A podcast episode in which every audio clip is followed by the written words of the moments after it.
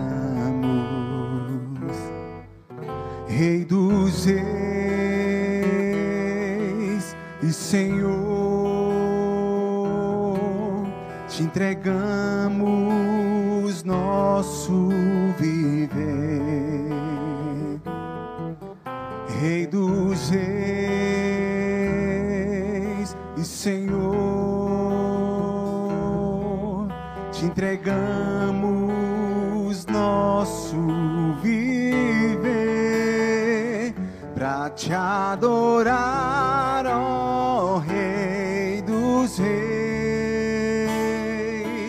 Foi que eu nasci, ó Rei Jesus. Meu prazer é te louvar, meu prazer é estar nos átrios do Senhor. Meu prazer é viver na casa de Deus, onde flui o amor. Vamos louvar do início em espírito? Em espírito, em verdade, te adoramos,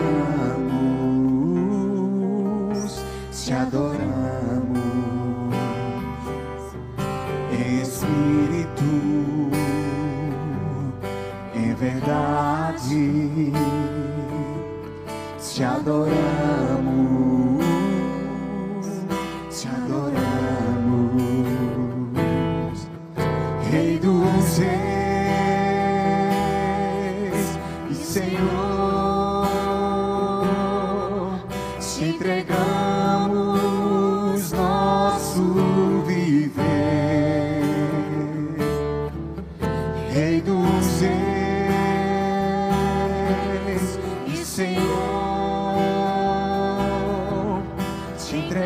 Salmos 121, o salmista faz uma pergunta retórica.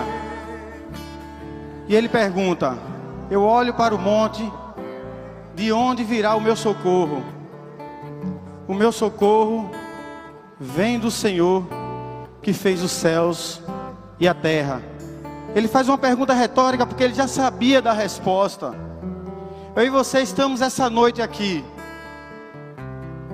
para buscar Deus em oração, porque você já sabe quem veio buscar e você já sabe que o guarda de Israel não dorme e que ele vai te responder. Irmãos, vamos fazer um momento de oração e quem puder ficar de joelho, quem puder ficar em pé, sentado, vocês fiquem à vontade. Vamos buscar o nosso Deus em oração.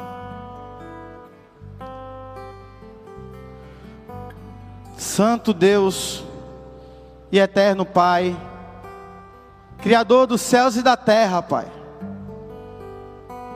A Ti seja honra, glória, louvor, poder, majestade de toda a criação. A Ti, Deus bendito, honramos e Te adoramos com nossas vidas, com tudo que há em nós nos prostramos essa noite, Pai, como sinal de humilhação, de adoração, não para mover teu coração, mas para mover o nosso coração a Ti, Senhor. Sabemos, Pai, que Tu escuta a nossa oração, que Tu nos ouve e que Tu estás atento às nossas súplicas, Pai. Por isso, Pai, estamos aqui para que em nome de Jesus apresentarmos diante do teu altar, Senhor, os nossos dilemas. Apresentar, Pai, diante do teu altar toda a nossa vida. Estamos aqui, Senhor, para nos despedir diante de ti, Pai e apresentar os nossos corpos como sacrifício.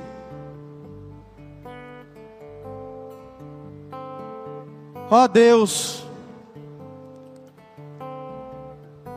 te agradecemos, Senhor, porque tu nos justificasse. Obrigado por tão grande salvação que nos alcançou, Pai. Obrigado pela transformação que houve em nossas vidas. Obrigado, Senhor, porque estávamos indo para a morte e tu nos resgatou e nos deu vida, Pai, nos deu esperança, Pai. E te rogamos, Senhor, essa noite, que em nome de Jesus, Pai, tu possa alcançar outras vidas, Senhor, através de nossas vidas. Tu sabes, Senhor, quantas mães choram, Pai, aqui de madrugada pelos seus filhos, esperando seus filhos voltar, Senhor. Tu sabe, Pai, a dor em seu coração, porque seus filhos estão perdidos nas drogas e má companhia, Pai. Mas tu, Senhor, pode todas as coisas e nenhum dos teus planos, Pai, podem ser frustrados. Por isso te pedimos, Pai, que em nome de Jesus, que o Senhor, Pai, fale aos corações, Senhor, que o teu Espírito, Pai, mude vida, transforme realidade, traga filhos de volta para o lar, para o seio dos pais, da família, Pai. Te pedimos pelos problemas, Pai, familiares, Senhor, essa noite aqui, Pai. Oh Deus, a família, Senhor, que tu criaste desde a fundação do mundo, Pai. A família que é um projeto teu, Senhor. Te rogamos, Senhor, que não deixe, Senhor, que as pessoas desistam de lutar por sua família, Pai. Que o marido possa voltar, que a esposa possa voltar, Senhor. Que o Senhor possa restaurar casamentos essa noite, Pai. Que em nome de Jesus o Senhor possa mudar corações e realidades, Senhor. E aquilo que antes parecia impossível, Pai, tu torna possível, Deus, segundo a tua vontade e o teu querer. Restaura, Senhor, restaura as famílias. Torna a nossa casa um lar. Torna a nossa casa um pedacinho do céu, do teu reino, a qual tu já implantaste já agora, Pai. Nos faz desfrutar, Senhor, em nosso lar. Já, Pai. O teu reino, Senhor. Faz, Senhor, faz o teu querer na vida de cada família aqui, Senhor. Pai, irmãos em hospitais sofrendo, com doenças graves. Senhor, em nome de Jesus, Tu és o médico dos médicos, Pai. Tu que curaste tanto, Deus, abriste os olhos de tantas, tanta gente, Senhor. Fizesse coxo andar, Pai. O surdo ouvir, Senhor, o cego ver. Senhor, em nome de Jesus, te pedimos, Senhor, se assim for a tua vontade, para a honra e glória do teu nome, que o Senhor manifeste cura, Senhor.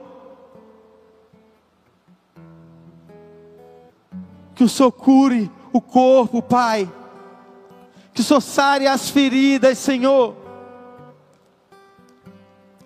Que o Senhor cure a alma, a mente. Traz conforto, Deus, para o doente. Dá força a seus familiares, Pai. Em nome do teu filho Jesus, Senhor, dá força, Pai. Dá força, porque é muito difícil também, Senhor, estar tá dentro de um hospital, tendo que deixar todos os afazeres, Senhor para estar tá cuidando de quem ama, Pai. Dá esse consolo, Senhor, em nome de Jesus.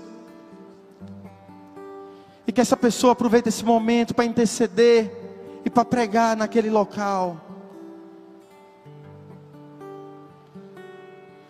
Senhor, te pedimos pelas pessoas, Senhor, que andam ansiosa, Deus, esperando algo, Pai, algo acontecer fora talvez da realidade, Senhor. Te pedimos, Pai, que em nome de Jesus, Senhor, o Senhor possa, Deus, se revelar, Pai, e que essas pessoas possam, Deus, esperar confiantemente em Ti, ter esperança, mas esperança que vai acontecer, que o milagre vai chegar, Deus. Sabendo que tu estás no controle de todas as coisas, Pai, que nada, nada, nada, exatamente nada foge aos teus olhos, Senhor. Te rogamos, Pai, que em nome de Jesus, que a tua palavra, aquelas palavras ditas, Senhor, no sermão do monte, entre em nossos corações e que possamos não mais andar ansiosos com coisa alguma, Pai.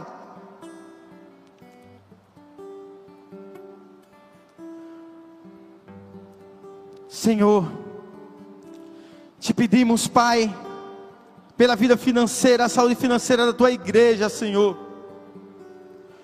Muitos pais estão desempregados, passando por dificuldades, Senhor. Te rogamos, Pai, que o Senhor abra a porta de trabalho, Senhor, em nome de Jesus, Senhor.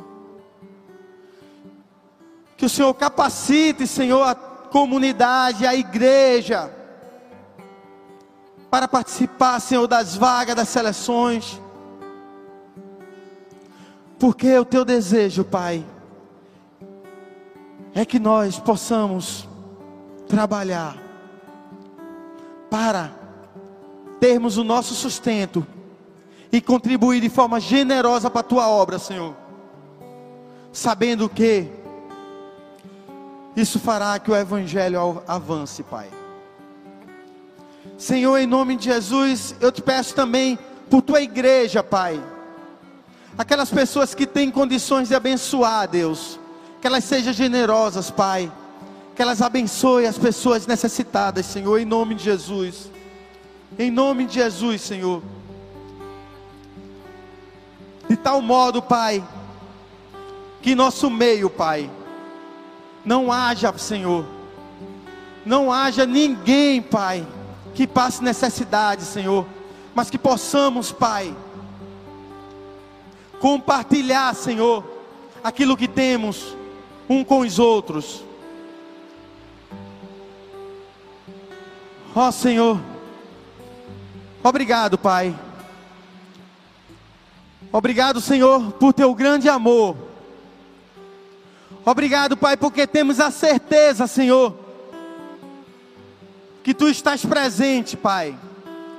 Temos a certeza que tu tem cuidado do menor ao maior aqui, nesta noite, Senhor. Tu tem cuidado de cada vida, Senhor, de uma forma tão poderosa, Senhor, tão próxima, como um pai cuida do filho. Por isso, Pai, te entregamos as nossas vidas em tuas mãos, Senhor. Para o Senhor fazer a tua vontade, Pai, em cada um de nós, para que o Senhor possa nos santificar, nos libertando dos vícios, do pecado, das mazelas que persistem em nos perseguir. E profetizamos libertação, Senhor, aqui essa noite, de vícios. Recebe, Pai. Recebe toda a adoração desse culto. Que seja exclusivamente para Ti, Senhor. Recebe, Senhor, nossa oração, Espírito Santo de Deus Recebe, Pai, adoração da tua igreja. Temos a certeza, Senhor, da tua presença nesse lugar. E oramos em nome do teu filho, Jesus Cristo. Amém. Amém. E amém.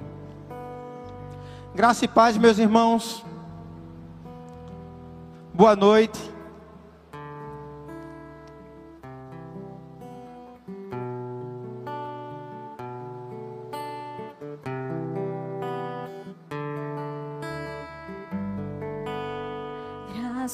Eu te dou, Pai, pelo preço que pagou, sacrifício de amor que me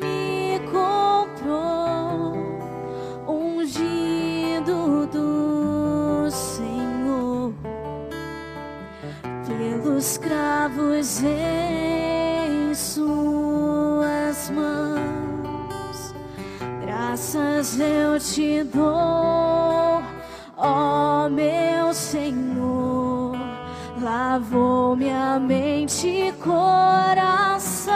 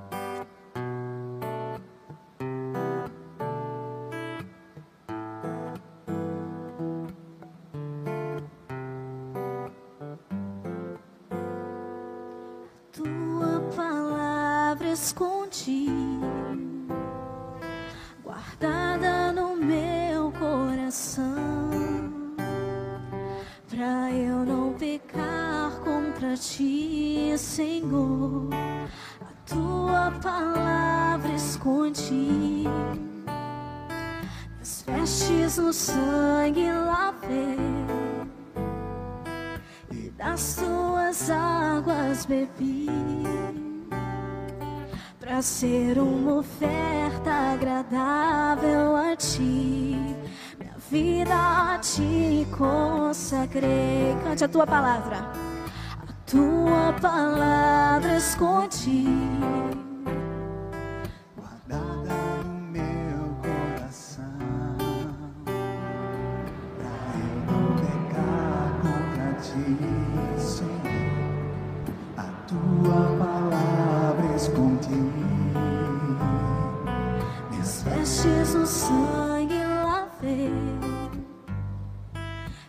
Das tuas águas bebi para ser uma oferta agradável a ti.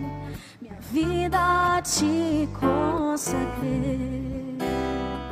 Meus dons e talentos são pra te servir.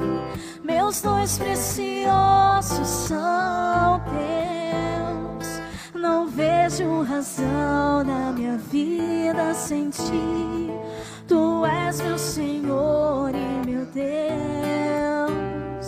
Assim como o fogo refina o ouro, vem tua obra em mim completar, até que o mundo possa ver tua glória e meu rosto brilhar.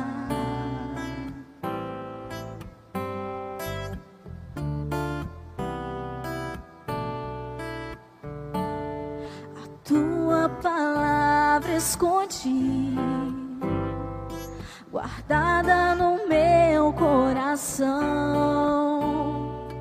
pra eu não pecar contra ti, Senhor. A tua palavra escondi, minhas vestes no sangue lavei e das suas águas bebi para ser uma oferta agradável a ti. Minha vida ti consagrei, meus dons, meus dons e talentos são pra te servir. Meus dons preciosos são teus. Não vejo razão na minha vida sem ti. Tu és meu Senhor e meu Deus, assim como o fogo refina o ouro, vem tua obra em mim completar, até que o mundo possa ver tua glória em meu rosto brilhar, até que o mundo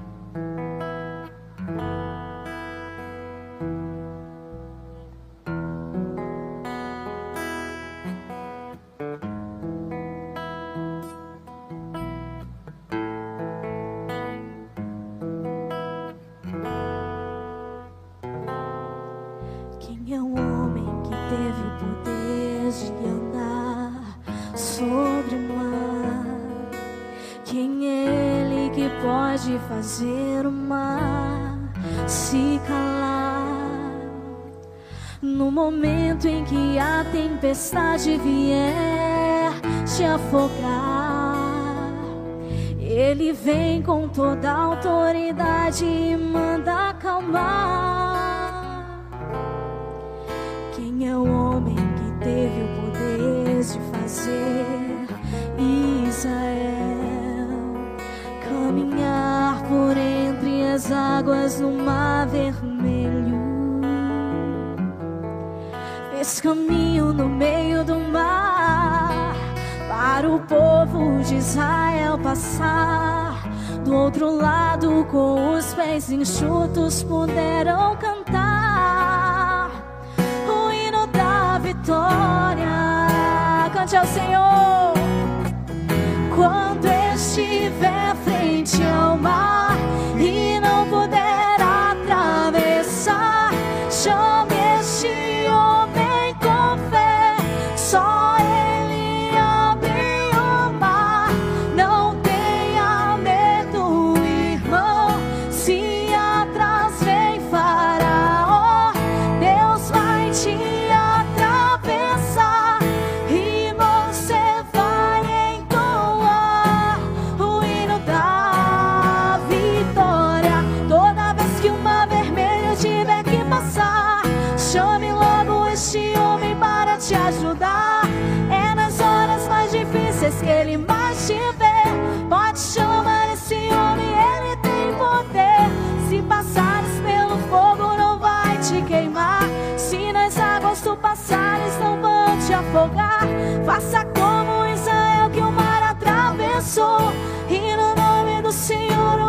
de vitória.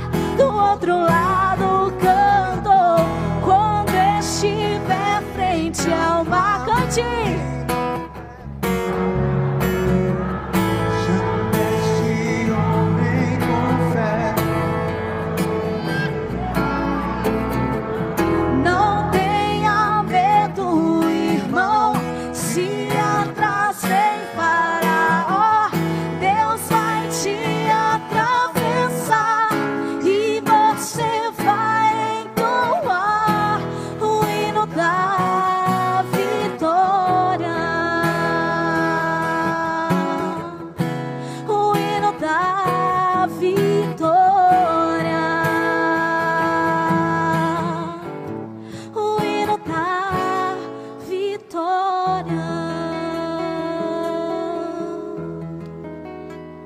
Santo Eterno Deus, Pai de toda glória, nós reconhecemos que se há uma canção nova nos nossos lábios, foi dada pelo Senhor. Nós reconhecemos, Senhor, que se há um motivo de alegria em nosso coração, esse motivo é o Senhor quem proporciona. A causa da nossa alegria é o Senhor. As tuas misericórdias são a causa de nós não sermos consumidos, mas o que faz o sorriso brotar do nosso rosto, Senhor, sim, sem dúvida, é a tua presença em nós. Cristo em nós é a esperança da glória e é nessa esperança que nós caminhamos, Senhor. Na esperança de que o Senhor está vivo, de que o Senhor tem inclinado os seus ouvidos a nosso favor, de que o Senhor não está imóvel, distante de nós, separado de nós. Muito pelo contrário, Senhor, ainda que habitando nas regiões celestiais, cercado de anjos e arcanjos, querubins e serafins, Senhor, nós sabemos que o Senhor não rejeita um coração quebrantado. E muitos corações quebrantados nessa noite se reúnem aqui, Jesus, para buscar a tua presença. Desejosos de poder cantar do outro lado, Senhor, o hino da vitória. Desejosos de poder receber do Senhor a porção já reservada na eternidade, Senhor, de vitória sobre essa luta, Pai. Senhor, nós queremos colocar diante de Ti, Pai, alguns irmãos e irmãs que nessa hora padecem, Senhor, por algum mal que sofrem, seja de caráter de enfermidade, Senhor. Afinal de contas, nos nossos dias, tantas são as aflições, Senhor. Tantos são os males. A tua palavra diz que se por, por se multiplicar a iniquidade, o amor de muitos esfriará. Mas, Senhor, nós viemos aqui porque queremos manter viva e, e acesa a chama que já arde em nosso coração. A tua palavra diz, Senhor Deus, que o fogo continuará ardendo sobre o altar e não se apagará. E nós queremos, Senhor, que o Senhor continue a incendiar, Senhor, incendiar essa lenha que queima, Senhor, sobre a qual nós colocamos a nossa oferta a ser queimada e que suba como um cheiro agradável a tua presença. Senhor, nós viemos aqui, unimos a nossa voz, Senhor em favor daqueles que pedem agora, Senhor, com grande angústia. Senhor, nós queremos orar pela Helena, essa criança de 8 anos que está internada no Hospital da Restauração e que a cada avaliação médica, Senhor, uma nova doença aparece, uma doença diferente aparece. Senhor, nós sabemos que tu conheces o fim desde o começo. Por isso eu te peço, Senhor, que tudo aquilo que os médicos venham a trazer como diagnóstico, Senhor, para essa família não os venham assombrar, Pai. Que a esperança dessa família esteja firmada no Senhor. Em nome de Cristo Jesus, nós clamamos pela vida da Helena, Senhor, que tão nova já padece, Senhor, de tantos males, Senhor, em nome de Cristo Jesus. Se assim estiver, Senhor, no centro da tua vontade, nós te clamamos, Senhor, que o Senhor alcance com cura, Senhor. Em nome de Cristo Jesus, não somente sobre a vida dela, não somente sobre o seu corpo, mas sobre a vida de todos aqueles que a cercam, Senhor. Em nome de Cristo Jesus, que a cura na vida de Helena promova um milagre, Senhor, já reservado por ti na vida de toda a sua família, Senhor, se assim estiver no teu querer. Sobretudo, Senhor, dá a eles ao coração dessa família, Senhor, a certeza de que o Senhor não muda, de que o Senhor não é pego de surpresa por nenhuma circunstância, Senhor. Em nome de Cristo Jesus, eu clamo para que o Senhor possa estar aliviando os incômodos, as dores, Senhor, a angústia do coração dessa família e, sobretudo, também no coração e na vida de Helena, Pai. Em nome de Cristo Jesus, que o Senhor possa transformar, Senhor Deus, esse momento de dificuldade, de lamento, de angústia, Senhor, em, em sorriso, em alegria, no tempo oportuno. Mas eu te peço nessa hora, Espírito Santo, que o Senhor possa abraçar aqueles que estão acompanhando a Helena nessa hora no hospital, Senhor Deus, como eles nunca foram abraçados antes.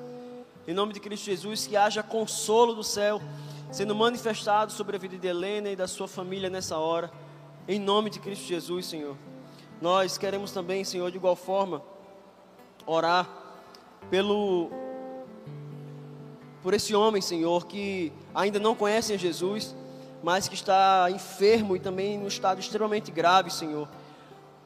E eu me junto a esse irmão que fez esse pedido de oração para clamar, Senhor, não somente pela cura no seu corpo físico, mas sobretudo, Senhor Deus, pela salvação da sua alma. Em nome de Cristo Jesus, nós sabemos, Senhor, que tu tens os nossos dias contados nas tuas mãos, Senhor. Tu tens as nossas vidas nas tuas mãos, Pai. Nada passa desapercebido aos teus olhos, Senhor. O Senhor, o seu tempo não se adianta e nem se atrasa. O Senhor nunca chega atrasado. Por isso eu te peço, Senhor, e te clamo para que em nome de Cristo Jesus o coração deste homem, a alma deste homem, seja alcançada pelo Senhor de tal forma que se assim te aprover também, Senhor Deus, ele receba a cura sobre o seu corpo, Senhor, sobre essa enfermidade, Senhor Deus, em nome de Cristo Jesus, que ela não tenha mais poder, que ela não encontre mais espaço na vida dele, em nome de Cristo Jesus, para permanecer. De outra forma, Senhor, nós oramos por todos aqueles, Senhor, que assim como esse irmão, assim como a Helena, Senhor, e tantos outros, estão acometidos de doenças, Senhor Deus, que eles sejam restaurados pelo poder do nome de Jesus. Nós nos unimos, Senhor Deus, levantamos a nossa voz com fé, e clamando em nome de Cristo Jesus. Renova, Senhor, a saúde dessas pessoas. De igual forma, Senhor, eu oro para que o Senhor tenha encontro, Senhor, com todos aqueles que estão encarcerados, Senhor. Aqueles que estão em restrição, Senhor Deus, à liberdade, aqueles que estão em conflito com a lei, para que os seus corações sejam quebrantados e transformados pelo poder da tua palavra. Em nome de Cristo Jesus, todos aqueles, Senhor Deus, que se encontram agora com a sua visão, Senhor, turva, com a sua visão conturbada acerca da vida que o Senhor tem dispensado para cada um de nós, aqueles que estão cegos e iludidos pelo pecado, Senhor, em nome de Cristo Jesus, tem misericórdia, Espírito Santo, promove o encontro, Senhor. Promove o encontro com as vidas, Senhor Deus, que conhecemos, as vidas a quem pregamos, as vidas para quem nós falamos do Senhor. Promove esse encontro de restauração, Pai, em nome de Cristo Jesus. Onde quer que, aquele, que essa pessoa a quem nós pregamos, por quem nós temos orado, Senhor Deus, esteja nessa hora, que ele receba um toque especial do Senhor. Em nome de Cristo Jesus, que a tua palavra venha à tona, Senhor. Que o convencimento promovido única e exclusivamente pelo Senhor aconteça, se assim te aprover, Espírito Santo. Nós desejamos e confiamos no poder, Senhor, da tua palavra e, sobretudo, no poder que tem a tua palavra, Pai. Em nome de Cristo Jesus, não deixe, Senhor, que nosso coração morra ou esmoreça, Senhor, ou que a nossa fé se perca por não vermos o fruto do nosso trabalho, Senhor, florescendo. Em nome de Cristo Jesus, eu oro para que o Senhor nessa noite renove a nossa esperança e mais uma vez, Senhor, a alegria no nosso coração. Eu oro para que em nome de Cristo Jesus Pessoas que chegaram com ânimo, Senhor Deus, baixo, de cabisbaixas, entristecidas, Senhor. Elas saiam daqui nessa noite renovadas, Senhor. Mesmo reconhecendo as lutas e as dificuldades, mas que elas recebam do Senhor renovo. Que a esperança se renove dos corações.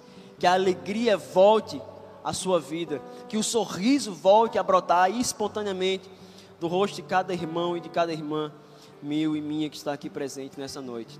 É assim que eu te oro, Senhor crendo que as tuas promessas não falham e que o Senhor nunca mudou. Em nome de Cristo Jesus. Amém. Amém, meus irmãos. Boa noite, família Rio. Que a graça e a paz do Senhor Jesus repouse em cada um dos nossos corações. Amém. É motivo de grande alegria podermos nos reunir aqui na presença do Senhor, podermos adorar a Deus. Eu sempre repito isso e parece clichê, porque sempre que a gente volta aqui, sempre fala algo parecido com isso, mas é porque é de fato algo que alegra o nosso coração. Apesar das circunstâncias, onde quer que a gente esteja, o dia foi longo, árduo, trabalhoso, difícil para muitos de nós, mas nós estamos aqui. O Senhor nos reservou esse espaço, nos reservou esse tempo e esse lugar para adorarmos a Deus. Eu queria que de fato, se de alguma forma o seu coração ainda se encontra atribulado, conturbado, com a cabeça ainda cheia das coisas do trabalho, dos afazeres de casa, das dificuldades que tem te atormentado, em nome de Jesus, descansa. Descansa o teu coração na certeza de que o Senhor está fazendo aquilo que é impossível aos nossos olhos. Você crê nisso? Eu creio demais. Se você não crê, eu também creio por você.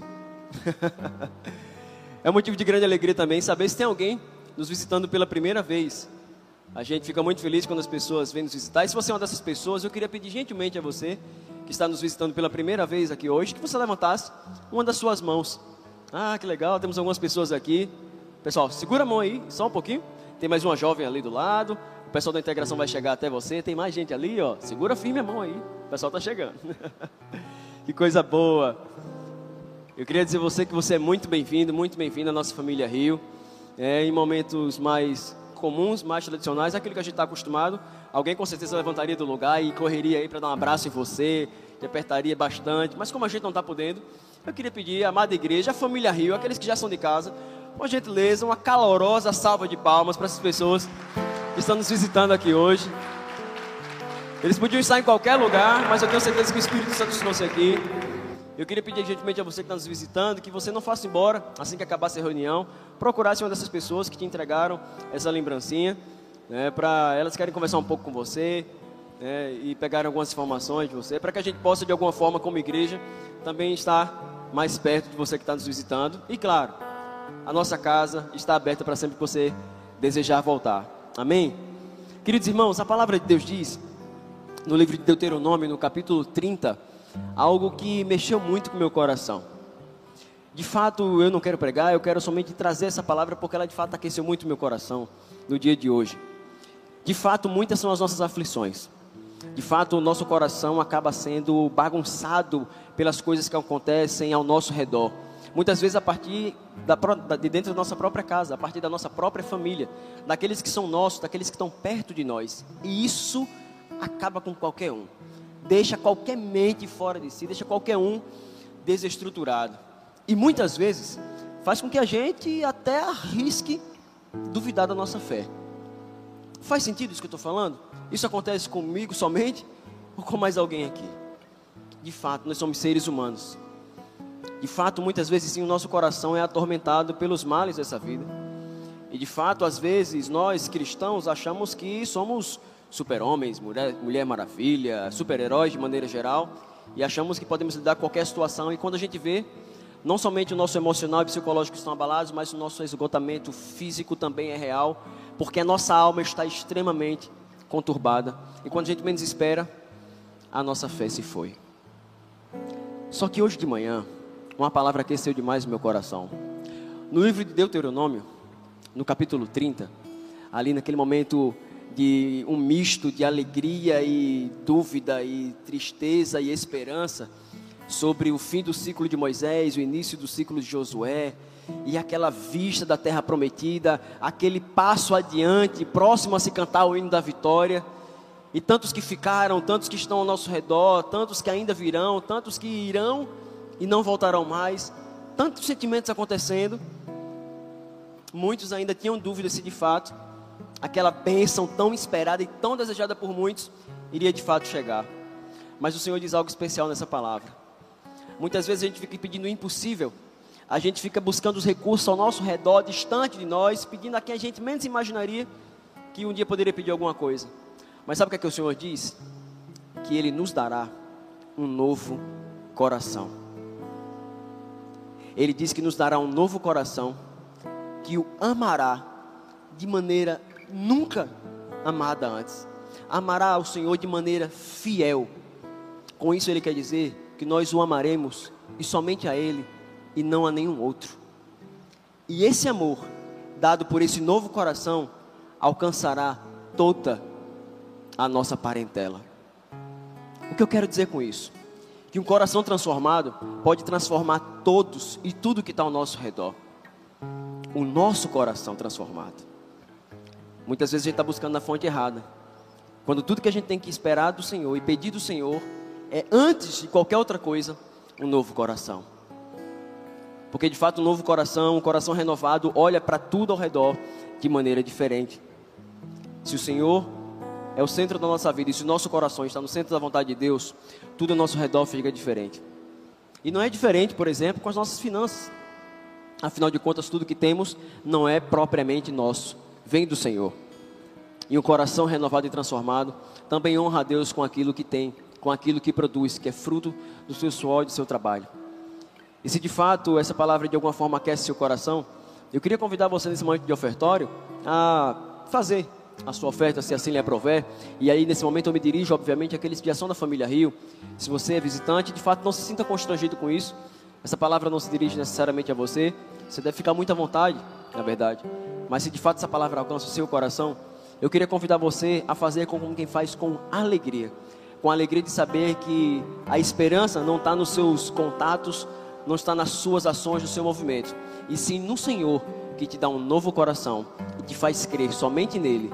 E essa crença no Senhor faz transformar tudo ao seu redor. Ao som de uma bela canção, eu queria convidar você a adorar a Deus também com suas ofertas. Quão formoso és, Rei do universo, tua glória enche a terra e enche o céu.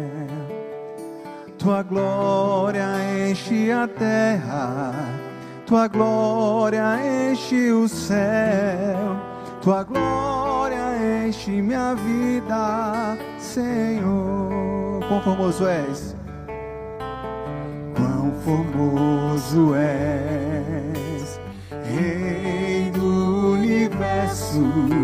Tua glória enche a terra enche o céu. Tua glória enche a terra, tua glória enche o céu. Tua glória enche minha vida, Senhor. Maravilhoso é estar em tua presença. Maravilhoso é poder te adorar.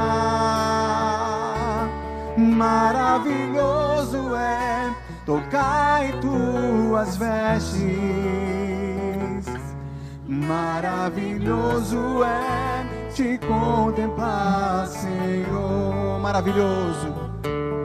Maravilhoso é estar em tua presença.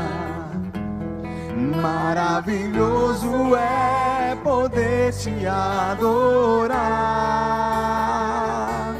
Maravilhoso é tocar em tuas vestes. Maravilhoso é te contemplar, Senhor. Maravilhoso é te contemplar,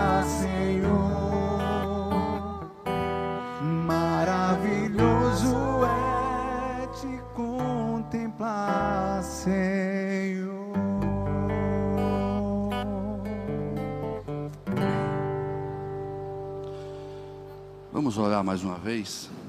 Vamos. Estamos aqui essa noite. É um culto de oração para falar com o Senhor, mas para ouvir também a voz do Senhor. Eu vim aqui hoje precisando muito ouvir a voz do Senhor, não sei você. Deus, obrigado por essa noite.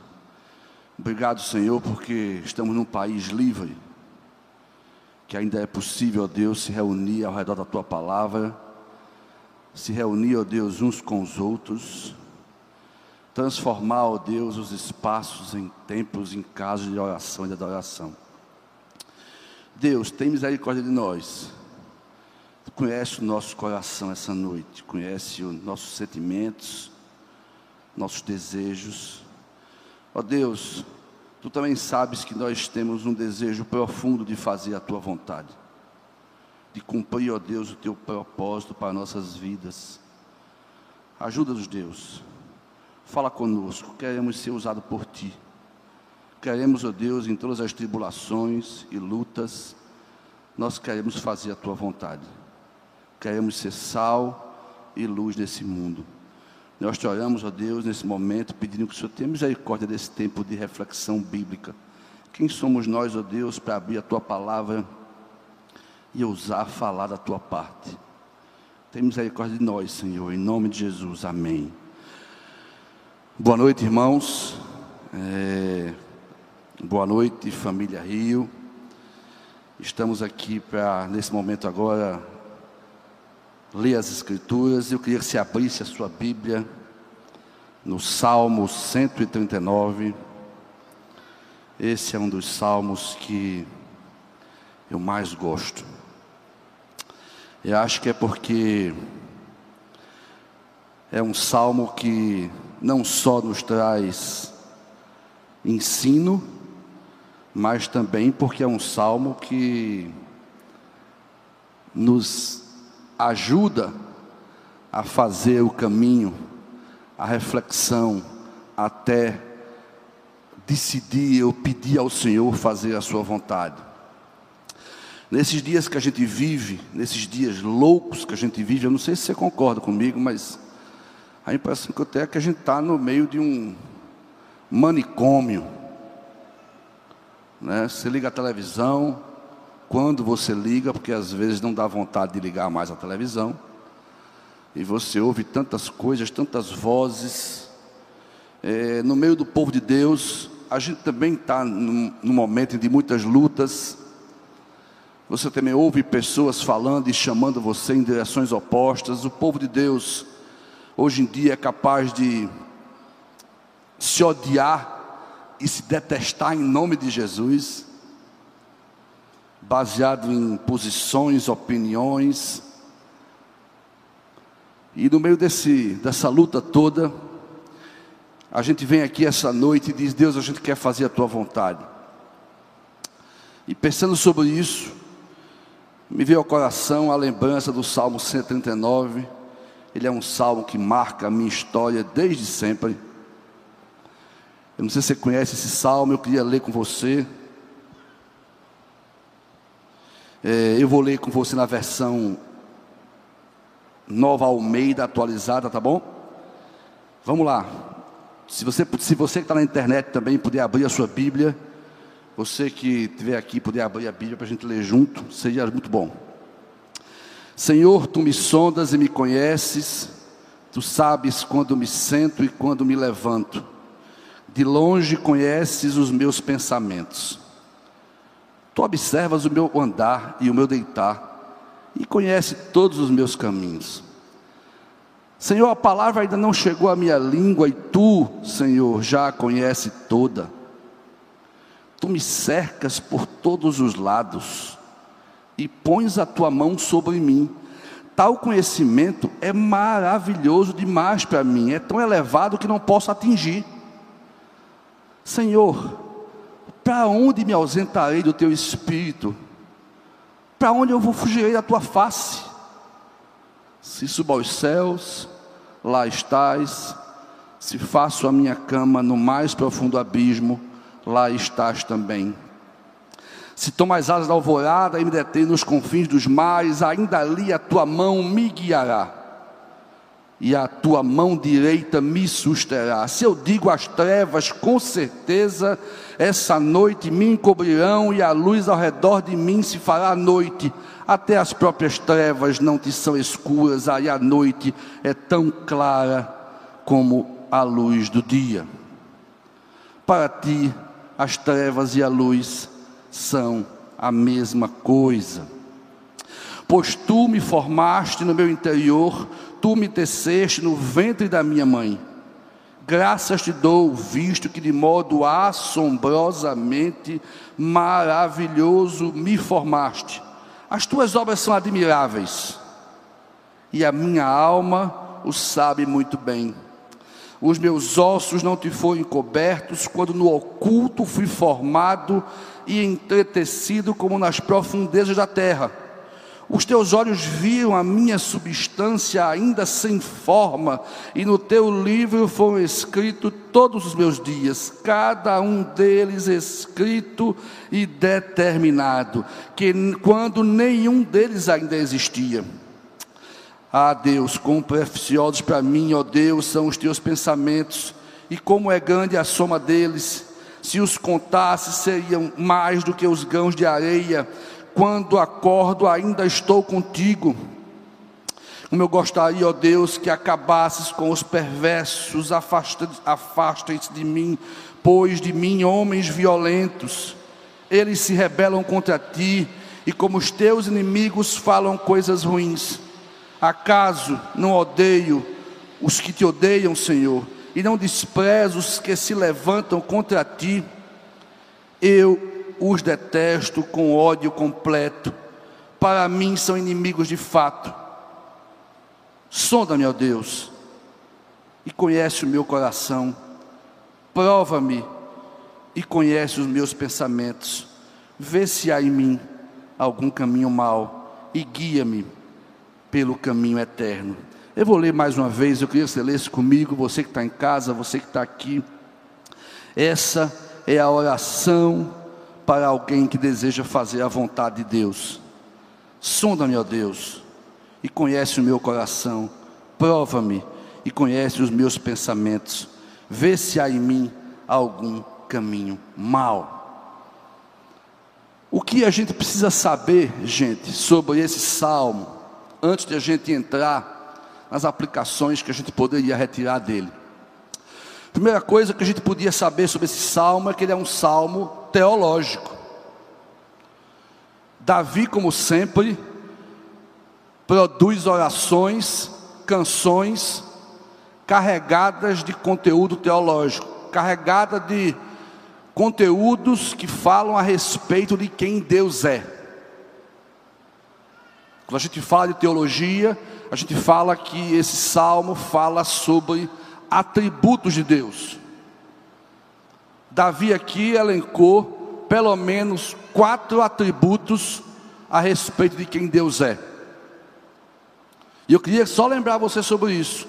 Do verso 1 a 6, quando Davi fala Tu sondas e me conheces, sabe quando me assento e quando me levanto, e ele prossegue, ele está falando da onisciência de Deus.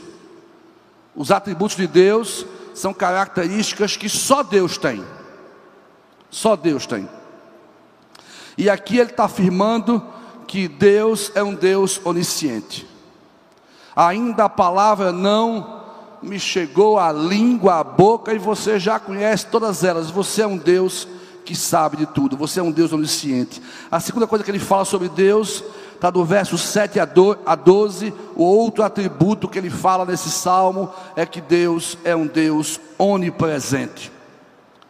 Ele não só é um Deus onisciente, mas é um Deus onipresente. Essa é a convicção e a certeza que Davi tem a respeito de Deus. Não sei como é que você está aqui hoje, não sei como é que você chegou, não sei quais são as convicções que permeiam o teu coração. A terceira coisa que Davi fala no verso 13 em diante é que Deus é um Deus onipotente, de maneira poderosa, impressionante, e você me formou.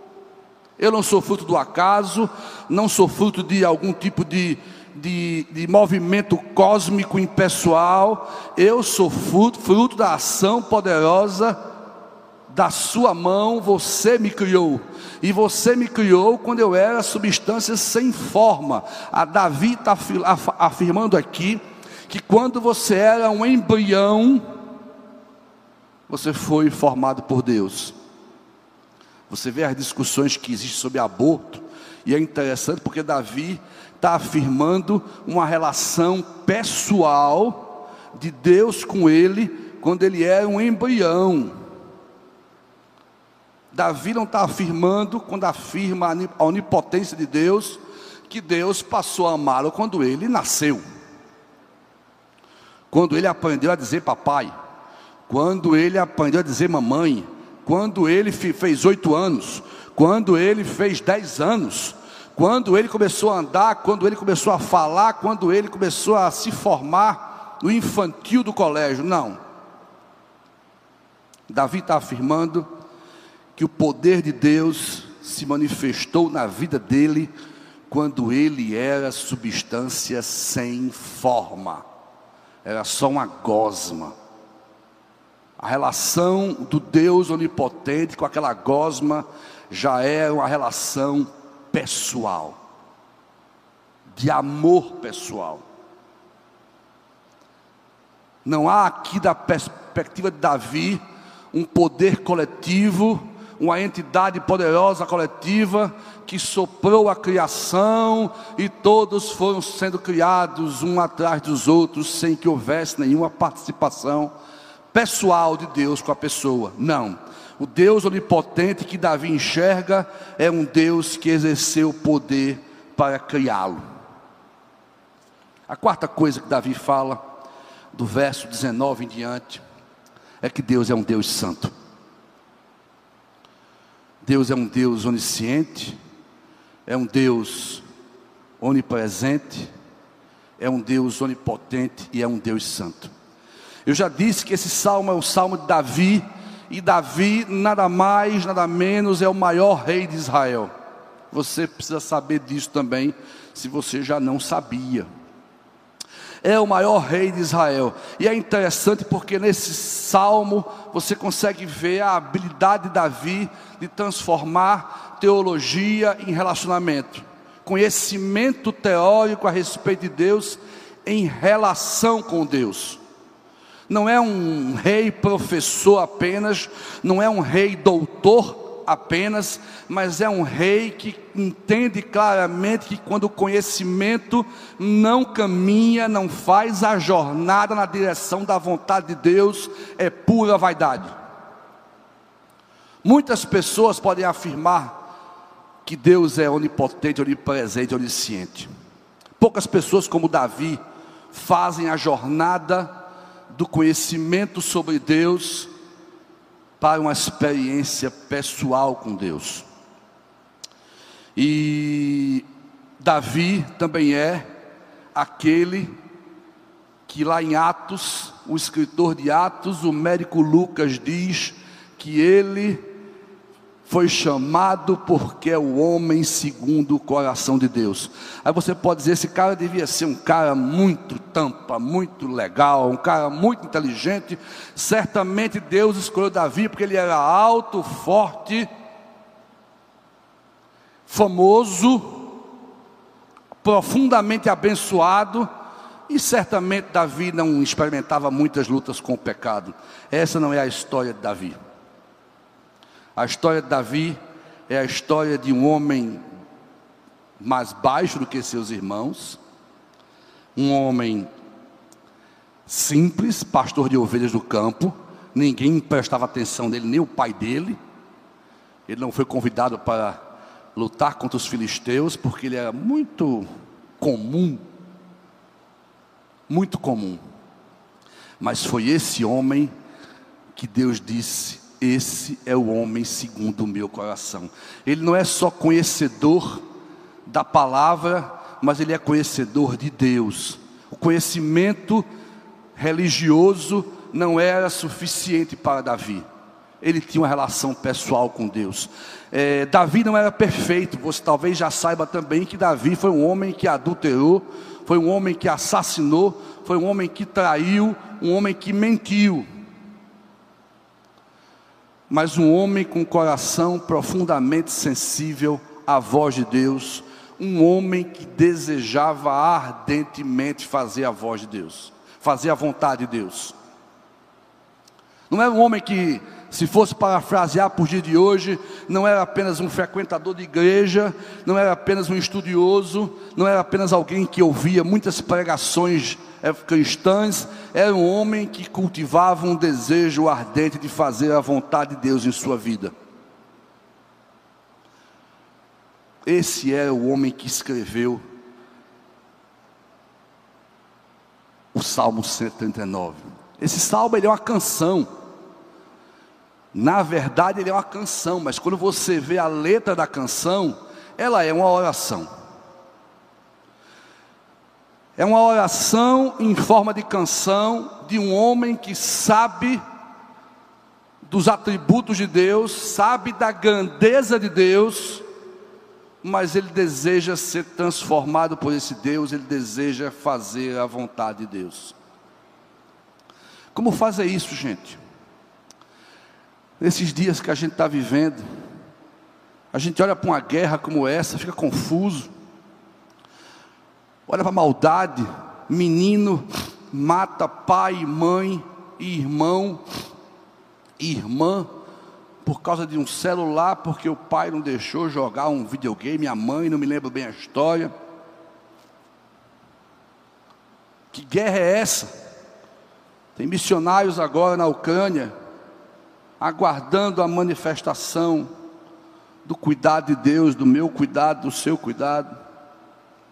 Um menino de 13 anos, se não me engano, chuva de segunda-feira, sai no córrego e é levado e morto, e a vida se esvai por nada, e você ouve também a história de Petrópolis, uma cidade onde homens governaram governo após governo, e quando você vai ouvir os estudiosos e especialistas falarem, todas essas mortes, toda essa dor, ela é fruto da ausência, da corrupção de homens públicos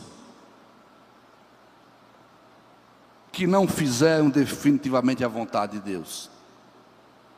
Infelizmente isso acontece com homens crentes também ou que se dizem crentes. Infelizmente, a gente olha para o mundo evangélico cristão de hoje e às vezes a gente se olhar muito e se prestar muita atenção, a gente perde o norte. Mas Davi nos dá um caminho claro do que fazer diante de toda essa loucura. E eu queria compartilhar com você aqui rapidamente algumas ideias que não são apenas teologia, mas são experiências pessoais de Davi com o seu Criador. A primeira delas está no verso 1 a 5. Davi se sente seguro em saber que Deus sabe de tudo. Você e eu, hoje em dia, quando ficamos perdidos e justamente fazemos perguntas que não temos a resposta, o nosso sentimento é de profunda insegurança.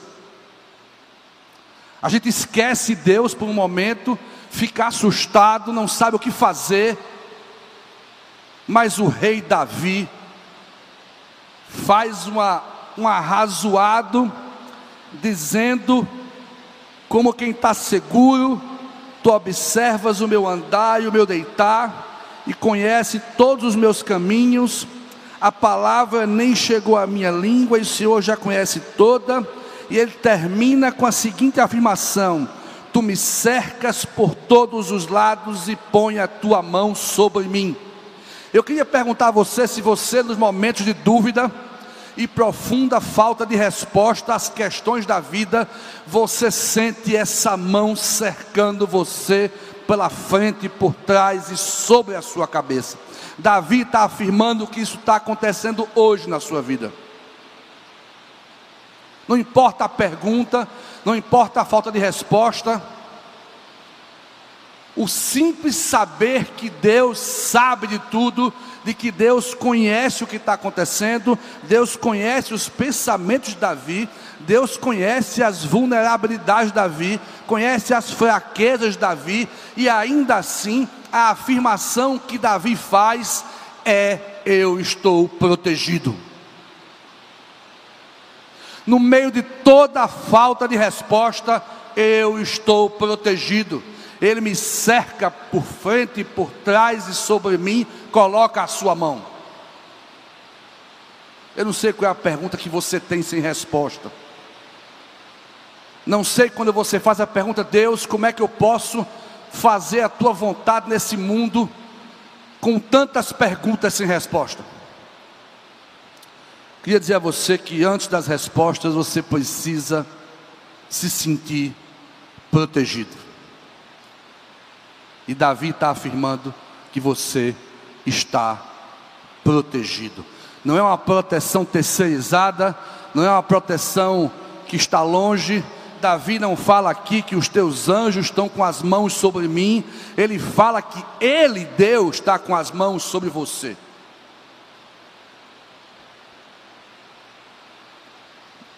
Não sei você em casa também se sente que se sente abandonado, se sente nesse momento triste, porque as respostas não chegam.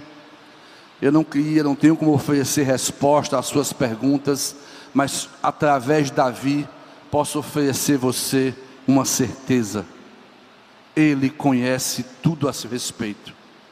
E esse conhecimento te dá proteção e não medo. Segunda coisa que o texto fala, no verso 6, é que Deus, Davi se sente maravilhado com a sua incapacidade de saber. Espera aí, rebobina a fita, conta essa história de novo. Ele não só se sente protegido, sabendo que Deus sabe tudo a respeito dele, mas ele também se fica maravilhado com a sua incapacidade. Veja se eu estou exagerando.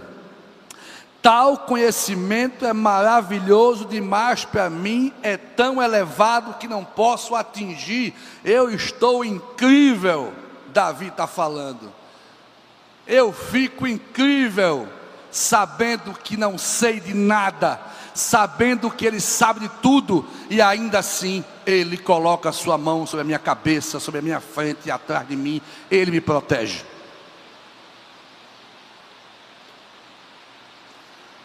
Davi se sente maravilhado e não assustado, e não com a fé vacilante, ele se sente maravilhado. Isso se parece muito com aquela experiência de Pedro, dos seus discípulos, quando Jesus acalma o mar na tempestade, e os discípulos não fizeram um, um arrazoado científico. Como é que será que esse cara acalmou o mar? Vocês lembram qual foi a fala deles? Não. Quem é esse que até o vento e o mar lhe obedecem? É uma expressão de maravilhamento diante do perigo.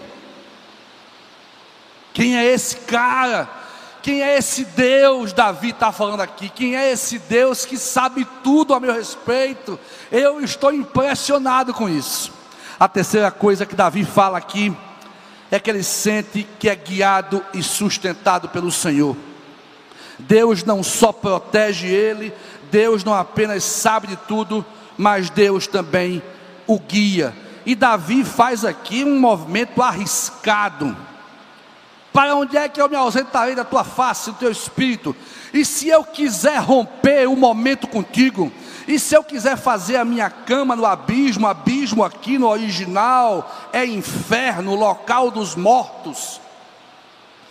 Davi faz um movimento arriscado ao dizer: e se eu me arriscar a viver uma vida infernal?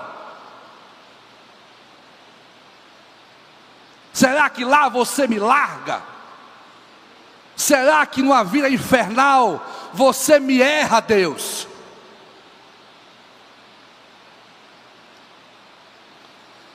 Não dá para tu. As trevas e a luz é a mesma coisa, até lá a tua mão me susterá. Se eu fizer a minha cama, se eu fizer na alvorada, no inferno, se eu for para os confins da terra, até lá a tua mão me susterá. E para você não pensar que Davi não está considerando as possibilidades, ele depois diz que ele não só é protegido, ele não só é guiado, mas ele também é salvo por esse Deus. Porque ele começa a razoar no versículo 11: se por acaso eu digo que as trevas se encobrirão, dessa noite não passa, está aí esse toró acontecendo, as trevas vão me encobrir, eu vou ser engolido por ela, o pecado vai definitivamente me escravizar, eu ficarei perdido para o resto da vida. Ele sabe quem Deus é, ele diz: não dá, não dá, porque para tu as trevas e a luz é a mesma coisa. Você olha para as trevas como quem olha para a luz do dia. Não existe lugar que você esteja, meu irmão. Não existe condição que você esteja que você diga, não tem jeito, por, para efeito, as, as, as trevas me encobrirão hoje, não vai ter mais jeito, meu casamento não tem mais jeito, meus filhos não têm mais jeito, a minha vida não tem mais jeito, eu estou fadado ao fracasso, eu fui longe demais, Deus não consegue mais me alcançar. Graças a Deus que quando você pensa isso, eu penso isso, isso não é verdade. Não existem trevas que se encubram sobre minha vida tão densas que a luz da alva não visite elas e, trans, e transforme-as em pura luz do dia. Davi não só reconhece a proteção, não só reconhece que é guiado por Deus e sustentado por Deus, Davi sabe que ele foi salvo por Deus. A alma dele foi resgatada do inferno, não tem trevas que transforme o que aconteceu na vida de Davi em trevas definitivas. Não sei como é que você está aí ouvindo essa, essa, essa afirmação, mas se é o seu caso, hoje, hoje, dia 23 de março de 2022. Basta que você olhe para o Deus de Davi e diga: Senhor, estende a mão, e as trevas na tua vida vai virar luz do dia. Luz do dia. Não tem trevas densas suficientes para que o Senhor não possa convertê-las.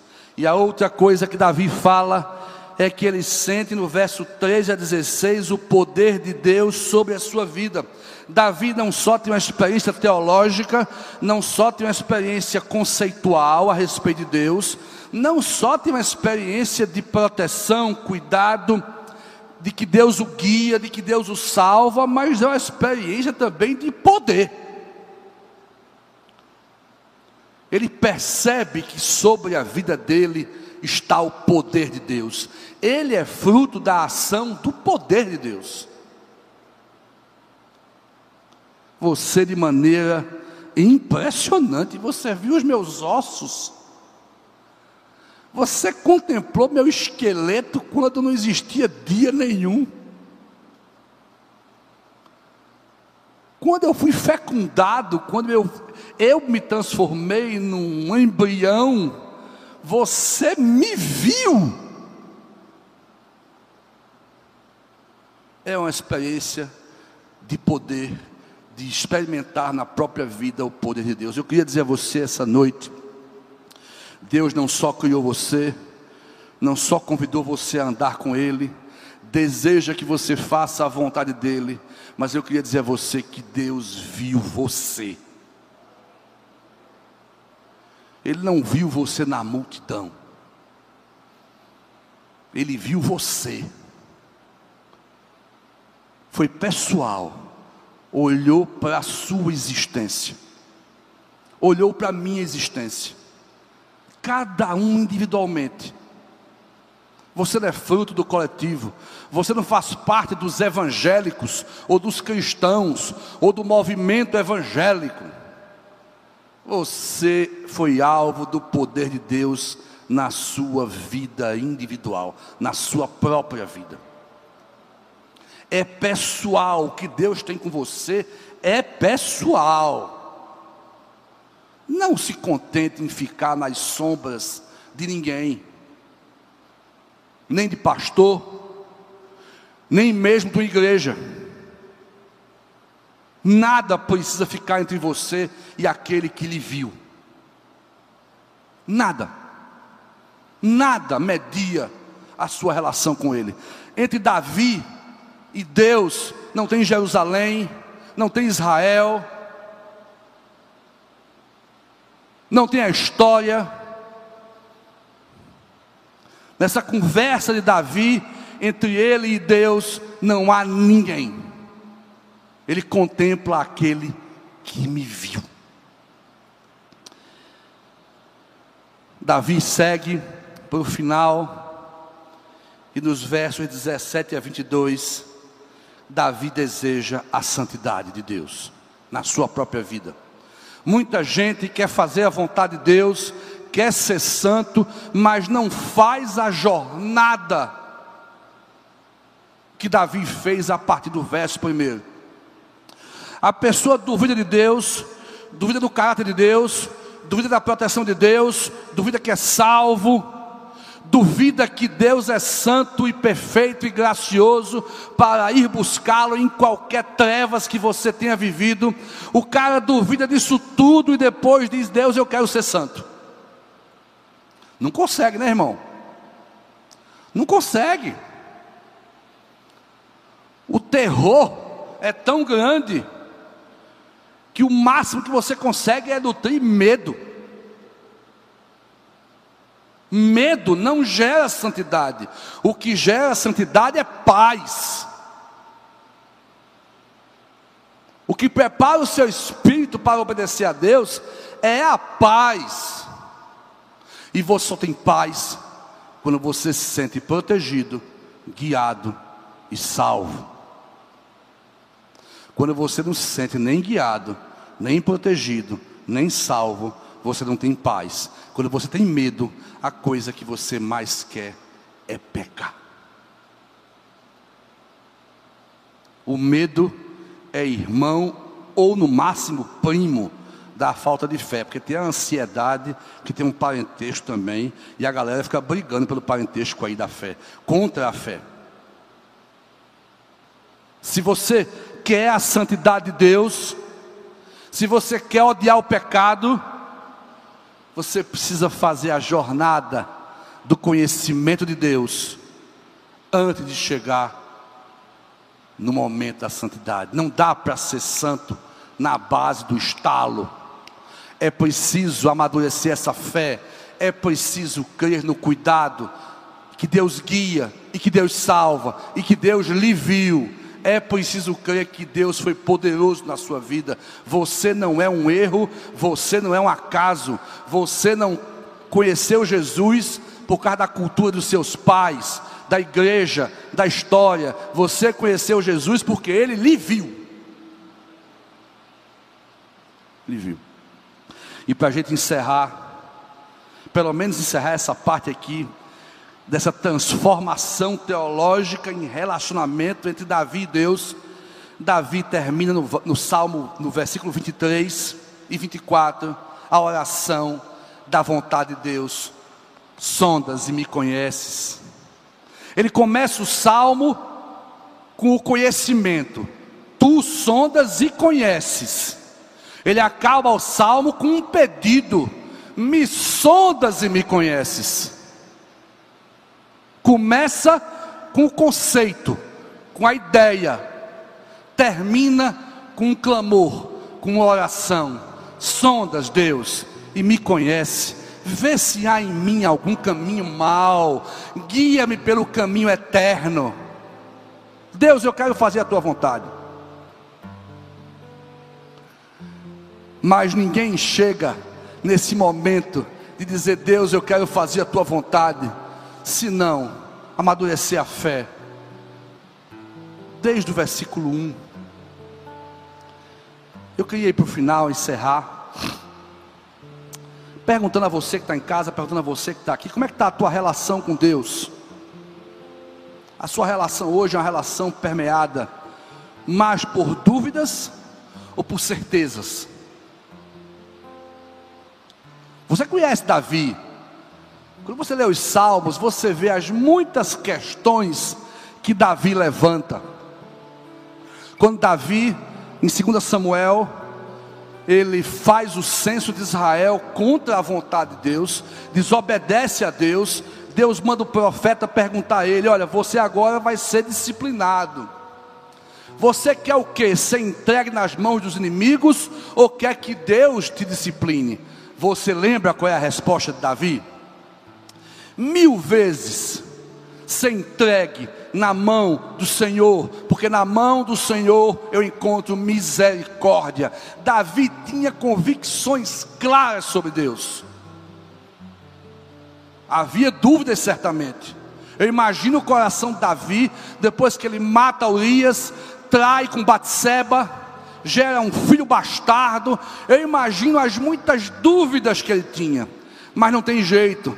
Davi sabe que Deus é um Deus poderoso, onipresente, onisciente, amoroso, gracioso e que está perto, um Deus que viu a ele, um Deus que salvou a ele, um Deus que salvou você. O caminho para a vontade de Deus não é fazer a oração mágica. Senhor, compro a calça azul ou vermelha. Senhor, caso com A ou com B. Senhor, dois empregos maravilhosos, um para ganhar X reais, o outro Y reais. Qual é a tua vontade? Gente, essas perguntas são o departamento infantil da vontade de Deus.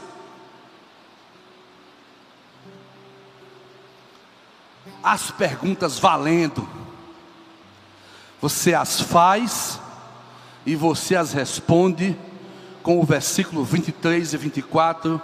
Tu me sondas, por favor, me sondas, por favor, me conheces. Clareia aqui, vê se há em mim algum caminho mal. Eu quero ser guiado por você, não por um caminho carnal, não por um caminho mundano, não pelo caminho das escolhas fúteis, eu quero ser guiado por você pelo caminho eterno. Meu irmão, quem quer ser guiado pelo caminho eterno, quer fazer a vontade de Deus. Como está o seu coração, como está a sua fé? Não adianta conhecer teologia e não sentir-se conhecido por Deus. Não adianta conhecer teologia e não se sentir conhecido por Deus.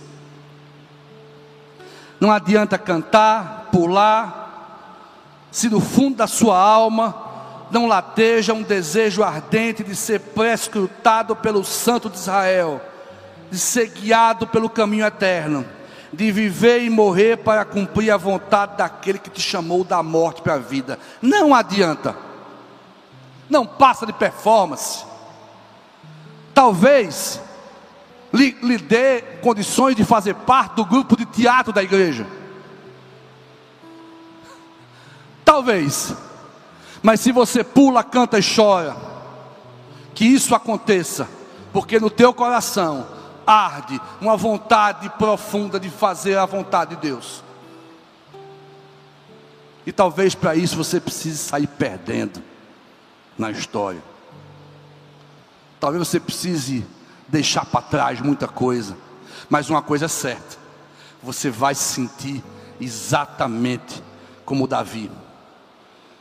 Hoje eu pro, pro, proponho para mim e para você uma oração para viver e morrer. Uma oração pela qual se vive, uma oração pela qual se morre. E essa oração é sonda-me, Senhor. Vê, Deus, se há em mim algum caminho mau. Eu quero orar com você mais uma vez, você que está em casa, você que está aqui, que veio aqui essa noite com muita chuva, você ainda veio até aqui para ouvir a voz de Deus. Eu queria orar com você. Eu queria orar por você e por mim também. Eu também vim aqui essa noite, querendo ouvir algumas respostas de Deus. Queria que você baixasse a sua cabeça, fechasse os seus olhos, que você, por um momento, fizesse uma pequena pergunta. Como é que está as suas certezas a respeito de Deus? Como é que está o teu coração? Você se sente protegido? Você se sente guiado por Deus? Você crê nisso aqui que Davi está falando? Meu irmão, eu não sei quais os pecados que você comete e cometeu, eu sei os meus pecados. Os meus pecados eu conheço todos eles e muitas vezes as trevas querem me cobrir e o dia se fazer noite e eu preciso clamar socorro, Jesus. Ilumina esse momento de trevas aqui. E quando eu mal vejo, a noite se faz dia, as trevas se dissipam e eu vejo que para ele as trevas e a luz é a mesma coisa. Eu queria falar com você que está em casa também. Alguma coisa, algum pecado, alguma coisa está deixando você duvidar poder de Deus sobre sua vida. Está acontecendo, meu irmão. Chegou o dia, dia 23 de março de 2023. O dia de você dizer: Senhor Jesus, sonda-me Está aqui a minha alma. Eu confio no teu poder. Eu confio no teu amor. Eu confio que você vai me guiar pelo caminho eterno. Eu confio que, ainda que eu faça a cama no mais profundo abismo, ainda que eu tenha visitado o inferno, até lá a tua mão me susterá. Não tem lugar que não seja de Deus, o inferno é de Deus não tem lugar que Ele não possa colocar a mão. Senhor Jesus, perdoa-nos, Deus, pelos nossos pecados. Nós temos pecado contra o Senhor, muito mais pela nossa incredulidade, Deus. Zombamos da tua cruz, Senhor Jesus, quando desconhecemos que a tua mão está sobre nossas vidas todos os dias, que o Senhor pagou um alto preço na cruz do Calvário para nos redimir de uma vez por todas das trevas. Que o Senhor Jesus nos chamou da morte para a vida, que o Senhor nos viu, olho nos olhos. Perdoa-nos, Deus, porque talvez esses sejam nossos maiores pecados. Talvez esses sejam, ó Deus, nossa maior luta. Decidir por quem viveremos e morreremos. Perdoa-nos, Deus. Visita meus irmãos aqui essa, essa noite. Os que estão em casa assistindo, visita-nos, Deus. Eu te peço isso. Que teu Espírito possa convencê-los. Que teu Espírito possa, Deus, inflamar os seus corações. Para que possa arder um desejo profundo de fazer a tua vontade. Nós te oramos assim, ó Deus, em nome de Jesus. Amém, amém. Que a graça do nosso Senhor Jesus Cristo, esse que não tem trevas densas que ele não possa penetrar, que o amor do nosso Deus, esse poderoso Deus, que nos criou e nos formou e nos olhou nos olhos, e a comunhão, a coragem, o consolo do Espírito Santo estejam sobre todas as nossas vidas hoje, dos meus irmãos em casa, dos meus irmãos aqui, por todo o resto dessa semana. Amém. É, boa semana a todos. Que Deus abençoe vocês. Que seja um resto de semana poderoso, cheio de coragem. Se alguém estava triste aqui, se alguém estava meio encurujado, feito passarinho em gaiola. Hoje é o dia de levantar a cabeça e dizer: Senhor, eu vou seguir, eu vou seguir porque eu creio nessas afirmações que Davi nos comunicou. Amém? Boa semana a todos, Deus abençoe vocês. Se você foi abençoado por essa mensagem, compartilhe com alguém, para que de pessoa em pessoa alcancemos a cidade inteira.